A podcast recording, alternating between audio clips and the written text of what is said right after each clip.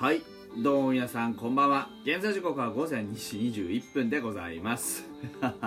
遅くなりましたね。9月15日水曜日になっておりますが、えー9月14日火曜日フォックストロットの野球語りたいラジオのお時間でございます。皆さん今宵もよろしくお願いいたします。はい。というわけで西武対日本ハムでございます。9月14日火曜日17時45分からメットライフドームにて行われておりました、えー結果3対1でカード頭を落とすという結果になりました。西武さんから見て6勝7敗2分けというところ。我々からすると、えー7勝6敗2分けという形になります。あとやっぱり2回裏それからまあ2回3回の裏というところでねあのーギリギリのラインをまあやっぱりここらえきれなくて、えー出してしまった得点というところ。でで3回の表にせっかく1点か入れたにもかかわらず3回の裏にポロッと点をこぼしてしまうあたりはやっぱりちょっとこう甘さというかねあのままならなさというようなものが、まあ、出てるかなというふうに思いますね。うーんまあやはりちょっとこう無駄なねえー、とまあ得点。無駄なあ無駄な失点ですね。無駄な失点うんというよりはそのランナーの出し方ですよね。やっぱりフォアボールデッドボール四死球が絡んでくるとどうしてもちょっとやはり状況としては良くなくなってしまうなというところでした。池田君先発でした、えー2回61球6安打1奪三振4あと四死球が合わせて4それから3失点とよく 3, 3失点で済んだなという内容です。内容からするとね。でまああの球数も多かったし見ての通りコントロールも良くなかったというところであとやはりピッチャーにとって生命線となるそのコントロールのうん。まあ、乱れというものがこういう結果を生んでしまったかなと。逆に高橋光成に関しては、えっと6回を99球3安打7奪三振フォアボールが2個失点1というところで非常に素晴らしいまとめ方をしているなというところでございます。ここのところの差っていうのはやっぱりでっかいなと思うんですね。2回で60球も使ってしまうようなコントロールとね片や6回で99球で済むようなコントロールというところ。コントロールコントロールといってもそれはやはりあのー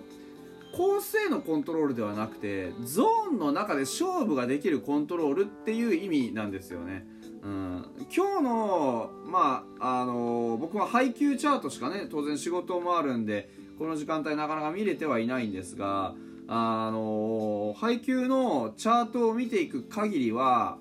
やっぱちょっとこう狙いすぎですよね。際どいところをね。うん。狙って狙って狙いすぎてあのーこう鼻からゾーンの中でボールの質そのもので勝負ができていないと。いうところは考えられるかなというふうには、あ、の見てて思いました。うん。うん。やっぱりこうまあ昨日のね昨日じゃねえや。この間の、えー舘野君がそうだったようにピッチャーとして一番理想的なのは自分の球の威力それから変化球のこうキレといったものでゾーンの中のボールをいかに振らせて、えーミスショットなり空振りなりというところを起こさせるかというところにあると思うんですよね。うんそれがやはりできないとちょっと厳しくなってくる当然のことながら。でいつでもかつでもゾーンの際どいところギリギリで勝負していった時に一番起こる問題としてはどうせ際どいところ来るんでしょっていうボールの待ち方をされるといつまでもピッチャーが100%の100%ビタビタでコントロールできるというわけでは当然ないじゃないですか。うん、っていう以上厳しいコース厳しいコース厳しいコース厳しいコースってやってるといずれ甘いコースに来るんですよね。でも逆にあのゾーンの中でボールの質そのもので勝負ができるのであれば、えー、と甘いコースでストライクを取って厳しいコースで打ち取るということが可能になるんですよね。100%全てを厳しいボールで、えー構成することができればそれは当然成り立つとは思うんですけどあのそれってありえないんですよ人間はミスをするでも鼻からミスのようなゾーンでストライクをクリエイトすることができればこれは大きな武器になるわけです。加藤君が今年身につけたのはそこのアバウトなところでストライクを取っていくという、えー、ところです。ただ加藤君の場合は口述するんですが別の理由で、えー、最近は勝ててない。でまずはそのアバウトなところで、えー、しっかりとえーと、ゾーン内でねゾーン内のアバウトなところでアウトを取っていってで池田君だって特にねそのストレートの質とか変化球の質とか悪いわけじゃないはずです。ですからあのバットに当てられるのも嫌なんでちょっと皆さん振らないようにしてもらえます？みたいな投球ではなくって打てるものなら打ってみろという勢いでゾーン内をしっかりと広く使っていくことってのはすごく大事だと思うんですね。特定の場面でだけやはりこう厳しく厳しくいくでそれ以外のところはなるべくゾーンの中を広く大きな面積で使っていってその大きな面積の中で相手に、え、勝負を仕掛けていくっていうことがこれはもう池田君だけじゃなくて今日マウンドに上がった全てのピッチャーに言えることだと思うんですよね。であのもう一つ大きなやはりこう今日の敗因っていうのが三者凡退が取れてない。あのずっと僕言ってるんですけどあの三者凡退っていうのはリズムを作るんですよね、うん、で打者にとっても守備の時間守備の景色守備のあのテンポなんてのはパッパッパッと終わってさっさとバット振りに来たに決まってるんですよ。守備が大好きなんですなんていうのってほとんど一握りだと思うんです。あの金子コーチね金子コーチがあの現役時代は俺は守備が大好きだったと。大輝なんか大嫌いだったんだって言ってたんであのそういう人があの0人だとは言い切れないっていうのはもう100%確定してるんでこうやって言うんですけどね。うん。ですからもう大事なことはもうとにかくその守備に関してはもうちゃっちゃと終わらせること。そういう意味で言うとね今日のあの西武打線は初回こそ0点だったものフォアボールが2個です。で2回は3安打3回も3安打です。で4回も1安打打たれてます。5回もフォアボール1個です。6回もヒット打たれてます。7回もヒット打たれてます。8回もヒット打たれてます。今日1回も三者凡退取ってないんですよ。一番少なくて、えー、6回の、えー、スパンジェンバーグのあのー、あとこうランナーをまとめて片付けて3人で終わったってのはあります。ですけどこれも結局のところヒットは打たれてランナーを出してるんですね。で厳密な意味での三者凡退っていうのはとにかく取れてない。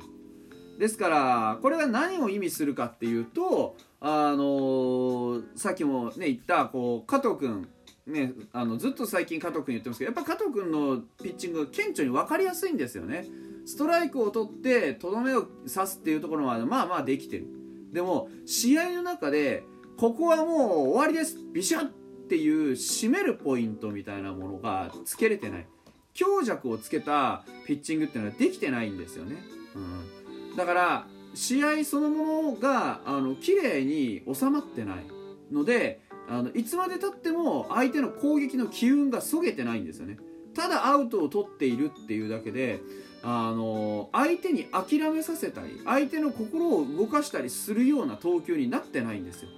だからこうやってあのー、相手からしたらいつでも点は取れるんじゃないかと思ってしっかり振ってくるんですよね。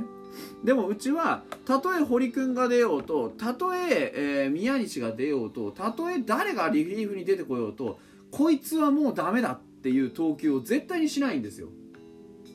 あの井口君ねここ最近すごく結果が残ってる井口君でさえランナーはとにかく出します。でことがあの起こった時ランナーが出ましたっていう時にほぼほぼ連打を食らう確率っていうのは非常に高いんですよね。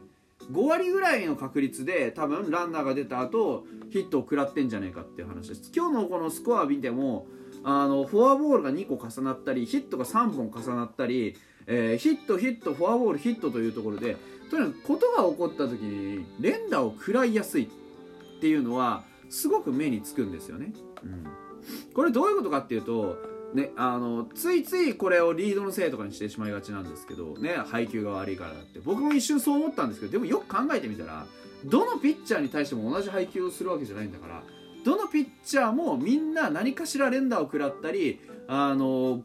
とにかくランナーをよく出すよっていうとこれはセットポジションに問題があるんですね。どのピッチャーもまずランナーが出たら、えー、盗塁等々でね投球モーションを早く済ませないといけないのでセットポジションに移行します。でこのセットポジションの時に球威コントロールがあ落ちるというパターンが極端に多いのがうちのチームじゃないかと。ピッチャーが今日はねバッターが打てなくて負けたんじゃなくてピッチャーが守れなくて負けたんですよね。ピッチャーが守れなくてなかなかあのいい試合の流れを作ることができなくて、えー、バッターの攻撃に対する集中力をずっとそぎ続けてたんです。ですから今日それのことによって分かった課題っていうのはとにかくそのコントロールの不安、えー、三者凡退要はコントロールの不安っていうのはゾーンの中で勝負できるかできないかというところの不安。それからゾーンの中で勝負、えー、したとしてもその、うんと、結果としてフォアボールとかヒットとかっていうのを打たれすぎている。で三者凡退が取れてないということの不安。そして今言ったセットポジションからの投球のクオリティの低下によってえー、と連打を食らいやすいピンチを作りやすい失点をしやすいという展開。この3つを明日以降ね上がるピッチャーっていうのはしっかり意識してね、えー、やっていってほしいなというところを期待したいなというふうに思います。バッターはね多分触れてはいると思うんですよ、うん、それではまた明日。